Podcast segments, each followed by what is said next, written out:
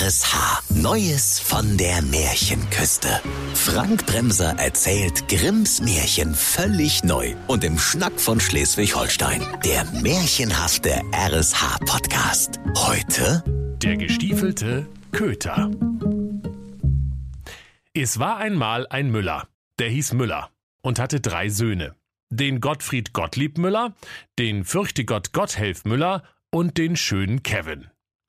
Der Müller Müller hatte eine Windmühle, einen Lanz Bulldog und einen alten, zauseligen Hund namens Dr. Schulz. Die Söhne mussten in der Mühle alle Arbeit tun. Der Gottfried Gottlieb Müller musste Mehe mahlen, der Fürchtegott Gotthelf Müller musste mit dem Lanz Bulldog Getreide heranschaffen und der schöne Kevin musste pusten, damit sich die Windmühle drehte. Nur der Hund, Dr. Schulz, war zu nichts zu gebrauchen. Als der Müller Müller starb, teilten sich die drei Söhne in die Erbschaft. Gottfried bekam die Mühle, Fürchtegott den Lanz Bulldog und Kevin den Hund Dr. Schulz. Weiter blieb nichts für ihn übrig. Da war der schöne Kevin traurig und sprach zu sich selbst, Oh Mann, so ein Schied mit dem Skitour.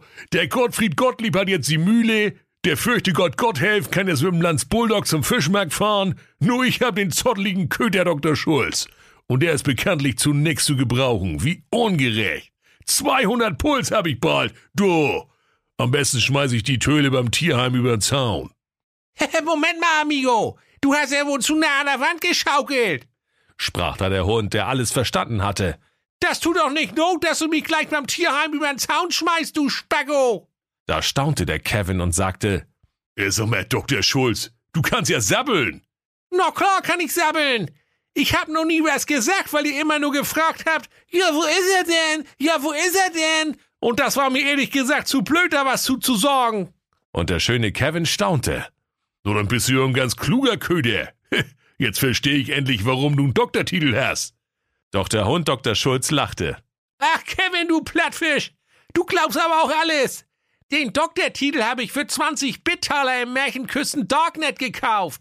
Ich bin zwar wirklich doppelt so schlau wie du, aber das ist ja auch keine Kunst. Dein Vater hat mich nämlich immer mit gebratenem Bregen gefüttert. mit gebratenem Hirn, das alles.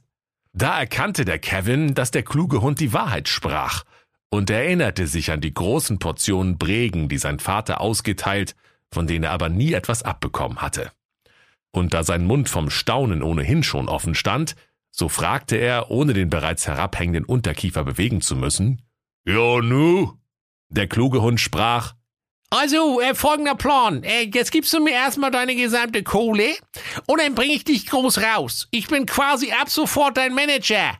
Da wurde der Kevin ganz kurzatmig vom vielen Nachdenken, denn er hatte die Wahl, diesen sprechenden Hund für eine Menge Taler an einen Wanderzirkus zu verkaufen oder seinen letzten Kreuzer an den zwielichtigen Köter mit falschem Doktortitel herauszugeben. Doch weil er von Herzen dämlich war, willigte er ein und schlachtete mit dem Hämmerchen sein Sparschwein. Wie durch einen märchenhaften Zufall kam in diesem Moment gerade das tapfere Schneiderlein Guido Maria Quietschma mit ihrer klapprigen Hochzeitskutsche um die Ecke gebogen. Und Dr. Schulz sprach zu ihm, Hier, äh, hör mal, Guido, äh, ich brauche einen Anzug und dazu ziehe ich einen Rollkragenpullover und Cowboystiefel an. Das sieht doch so albern aus. Das ist doch typisch Manager, oder? Und das Schneiderlein gab ihm alles und sprang um den Köter herum wie ein Pingpongball in der Waschmaschine und rief immer wieder, Cowboystiefel zum Anzug. Ach, naja, Sie können das tragen, also es macht einen schlanken Huf, also, also wer's mag, dem gefällt's. Dann lief der gestiefelte Köter schnell in die Küche, stahl dem Koch aus rein krimineller Gewohnheit ein Ei, holte einen großen Plastikmüllsack und ein Kilo Zucker, warf den Sack über den Rücken und ging auf zwei Beinen wie ein richtiger Mensch zur Tür hinaus. Damals regierte König Manfred Mehlhorn, der stark Übergewichtige an der schleswig-holsteinischen Märchenküste, und der aß für sein Leben gerne heiße Wecken. Es war aber eine Not im Lande, und heiße Wecken waren schwerer zu bekommen als Eiswürfel in der Sauna, obwohl sie überreichlich in den Wäldern herumsprangen.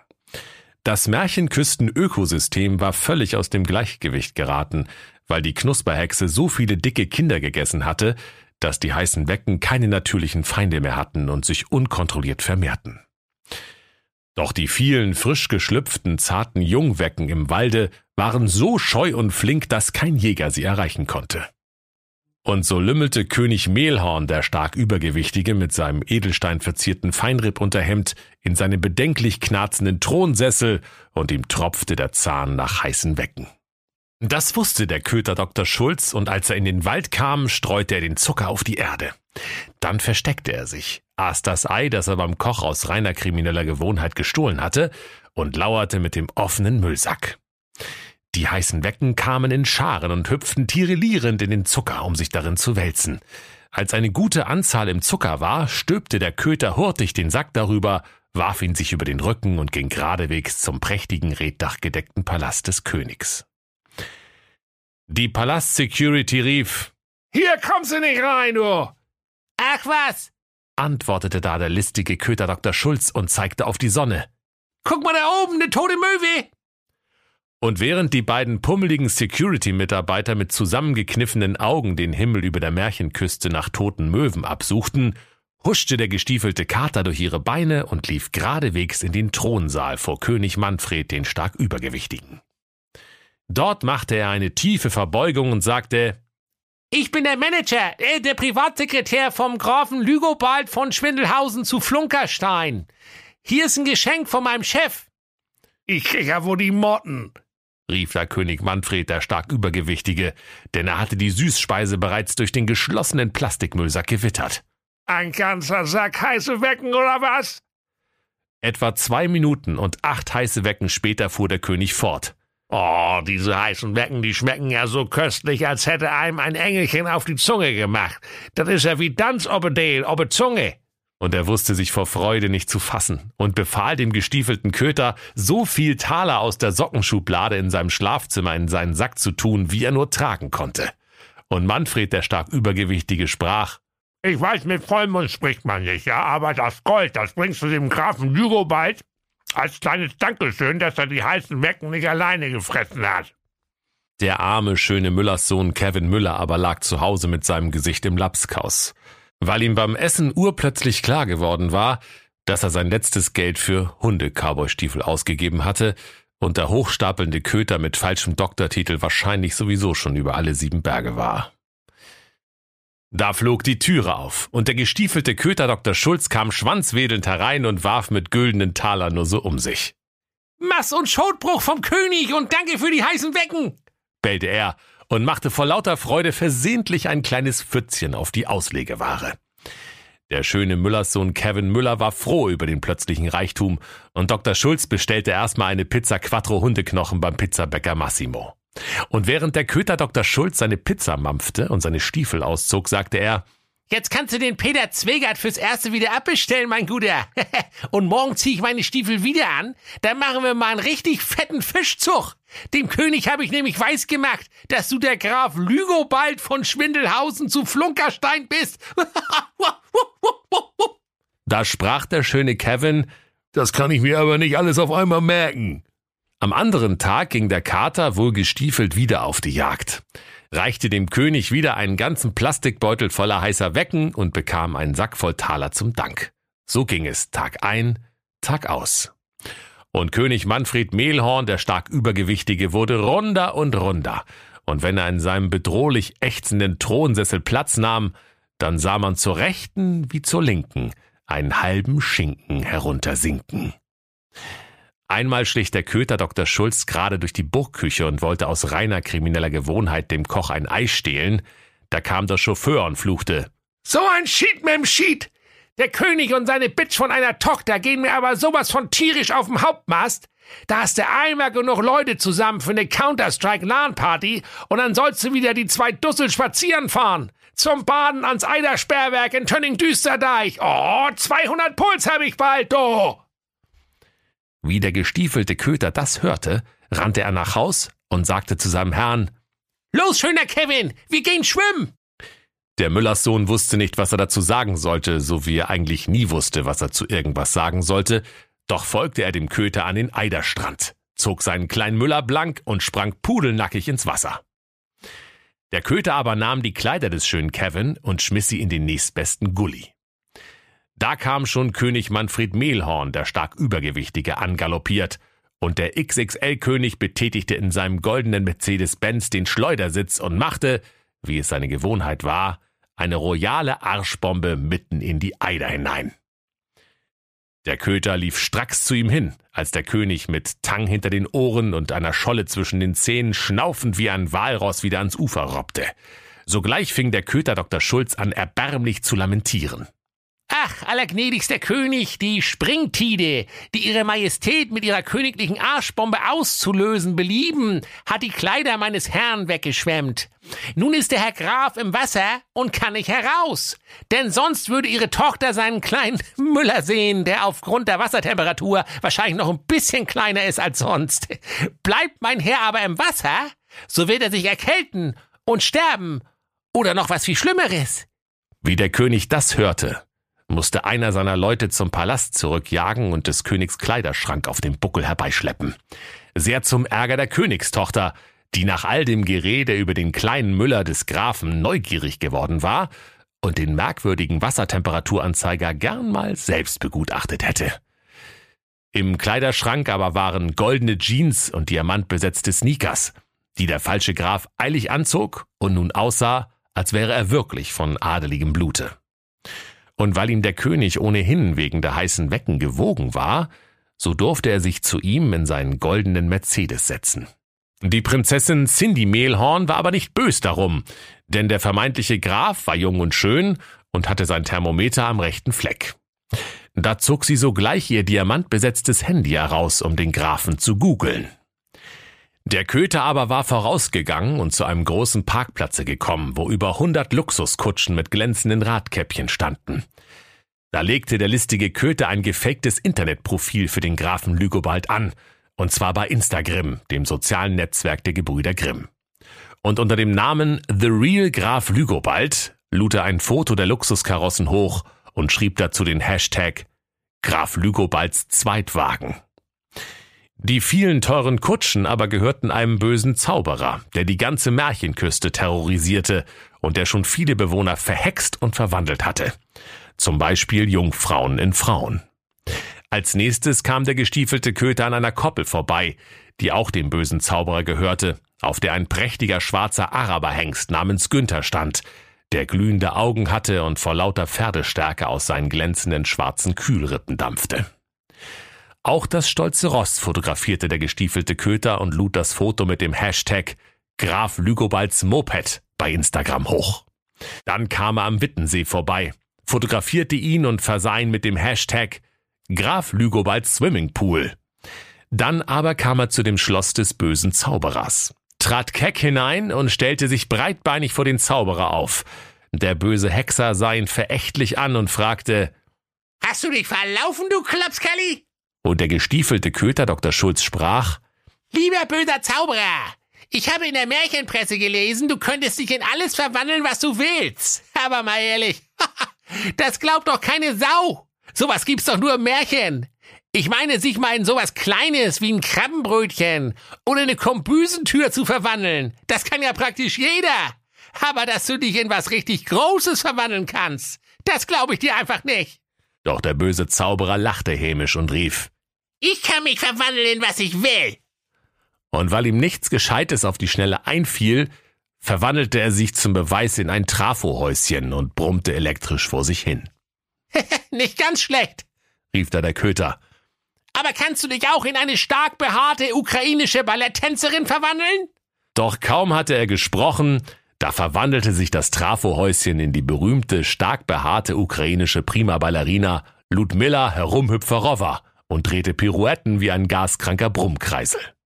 Ja, du bist ja gar nicht so töffig, wie du aussiehst, sagte da der gestiefelte Köter anerkennt. Aber eine Sache kannst du garantiert nicht. Ich glaube erst, dass du zaubern kannst, wenn du dich hier an Ort und Stelle in einen Postboden verwandelst. Der Zauberer sagte stolz, Postbote, das sind leichte Übungen. Das kann ich mit zugebundenen Augen. Und war im gleichen Augenblick in einen Briefträger verwandelt.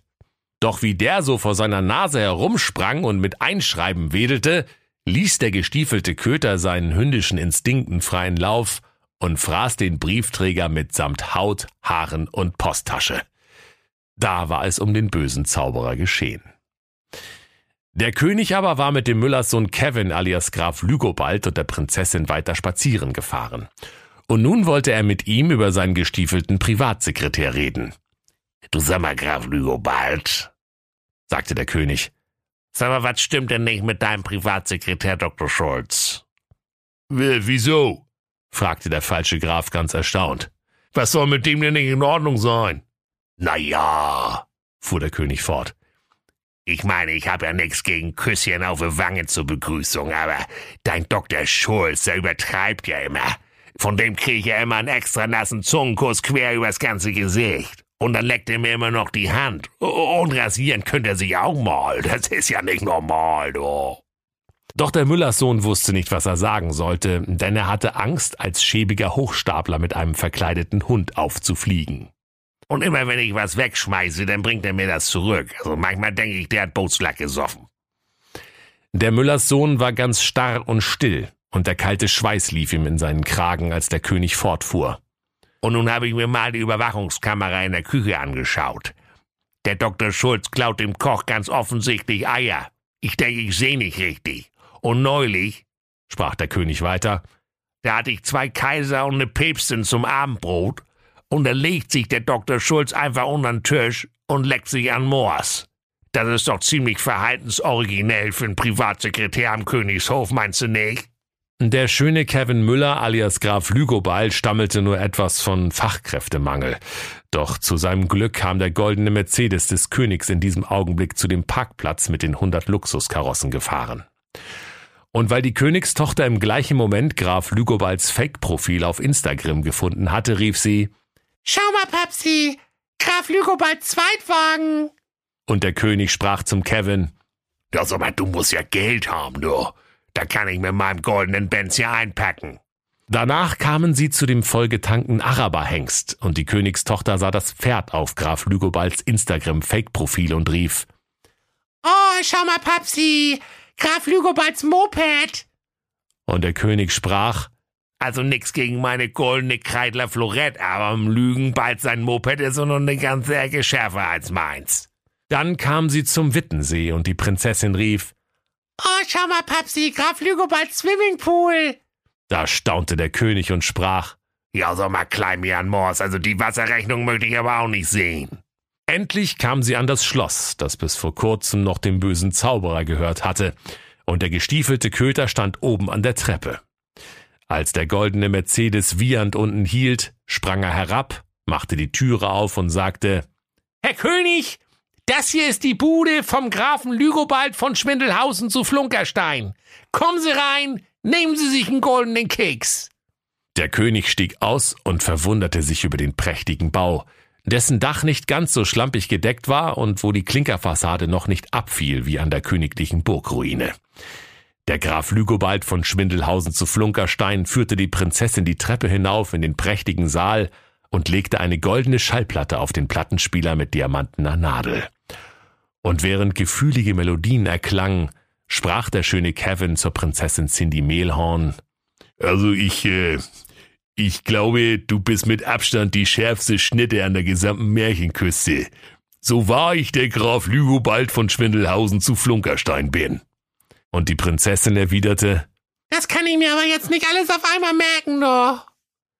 Da war die Liebe in ihm entfacht, denn sie war jung, schön, gesund, genauso doof wie er und machte auch ansonsten einen insgesamt gebärfreudigen Eindruck. Und so wurde der Müllersohn mit der Königstochter vermählt und sie bekam sieben schöne, doofe Kinderlein. Und als König Manfred Mehlhorn, der stark Übergewichtige, eines Tages das entscheidende heiße Wecklein zu viel gegessen hatte, da platzte er mit einem lauten Plopp. Und der falsche Graf bestieg das, was vom Thron nach der Explosion des Königs übrig geblieben war, und ward sein Nachfolger und Herrscher über die gesamte schleswig-holsteinische Märchenküste. Der gestiefelte Köter aber wurde sein erster Minister. Und so lebten sie alle glücklich und zufrieden vor sich hin und waren so reich, dass sie für alles Angestellte hatten und nicht mal mehr selbst in der Nase bohren mussten.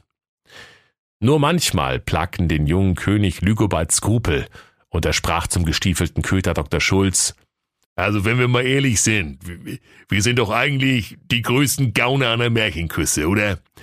Erst haben wir beim König Manfred mit dem falschen Adelstitel hochgestapelt, haben im Internet gelogen wie zehn Rechtsanwälte auf Betriebsausflug, dann haben wir den bösen Zauberer abgemurkst und sein Haus geklaut. Ja, nun, ja, nun bin ich König. Also ich meine, das ist ja nun wirklich keine Geschichte, die man irgendwem erzählen sollte. Schon gar nicht kleinen Kindern. Da nahm der gestiefelte Köter Dr. Schulz einen tiefen Zug von der dicken Havanna-Zigarre, die er sich gerade zum Cognac angezündet hatte, und sprach: Ja, denn, dann laber doch nicht und erzähl die Geschichte keinem. Und außerdem lieber reich und schlechtes Gewissen als arm und ehrlich. Da war's der schöne Müllerssohn Kevin Müller, jetzt auch bekannt als König Lügobald von Schwindelhausen zu Flunkerstein zufrieden. Und weil er in der Schule gefehlt hatte, als die Moralphilosophie durchgenommen wurde, ging er einfach ins Bett. Der gestiefelte Köter Dr. Schulz aber blieb noch lange vor dem knisternden Kamin sitzen. Doch von Zeit zu Zeit hörte man ihn durch das ganze Schloss laut lachen. Und zwar immer dann, wenn er daran dachte, dass er in Wirklichkeit ein mexikanischer Coyote namens Gonzales war und dass CSI Märchenküste und die Soko Hamburg-Herzegowina ihn niemals erwischen würden, obwohl er in 47 Märchenstaaten mit Haftbefehl als Eierdieb gesucht wurde. Aber auch das, liebe Kinder, ist eine Geschichte, die man vielleicht besser für sich behält. Und wenn sie nicht gestorben sind, dann lachen sie noch heute. Das war der RSH-Podcast Neues von der Märchenküste. Grimms Märchen völlig neu erzählt von Frank Bremser im Schnack von Schleswig-Holstein. Alle Folgen hören Sie in der RSH-App. Neues von der Märchenküste. Ein RSH-Original-Podcast. Erzähler Frank Bremser. Autoren Maximilian Reg und Steffen Lukas. Eine Produktion von Regiocast. Deutsches Radiounternehmen.